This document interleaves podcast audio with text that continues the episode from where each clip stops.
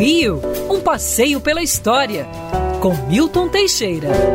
Amigo ouvinte, dia 13 de maio de 1888, a princesa Isabel assinava a Lei Áurea, aprovada praticamente dez dias antes, só teve seis votos contrários. É, essa lei, número 3.353, foi mostrada assinada ao povo da janela central do Paço e ficou um verdadeiro carnaval. No prédio em frente do Ministério da Agricultura, numa das janelas, um mulatinho sorria. Joaquim Maria Machado de Assis. Afinal de contas, 600 mil escravos estavam libertos a partir daquele momento. Infelizmente, na ocasião, o governo não fez nenhum plano para incorporá-los à sociedade, não houve uma preocupação de educá-los para o trabalho. Seja como for, dia 13 de maio foi um dia feliz, um dia de alegria, um dia em que terminava o cativeiro negro no Brasil.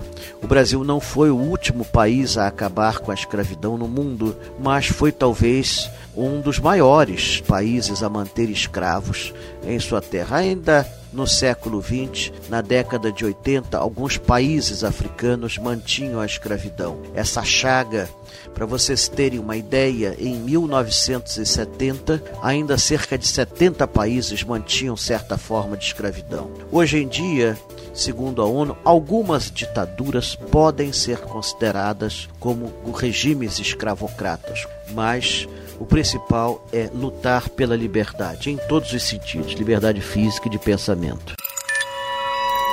Quer ouvir essa coluna novamente? É só procurar nas plataformas de streaming de áudio. Conheça mais dos podcasts da Band News FM Rio.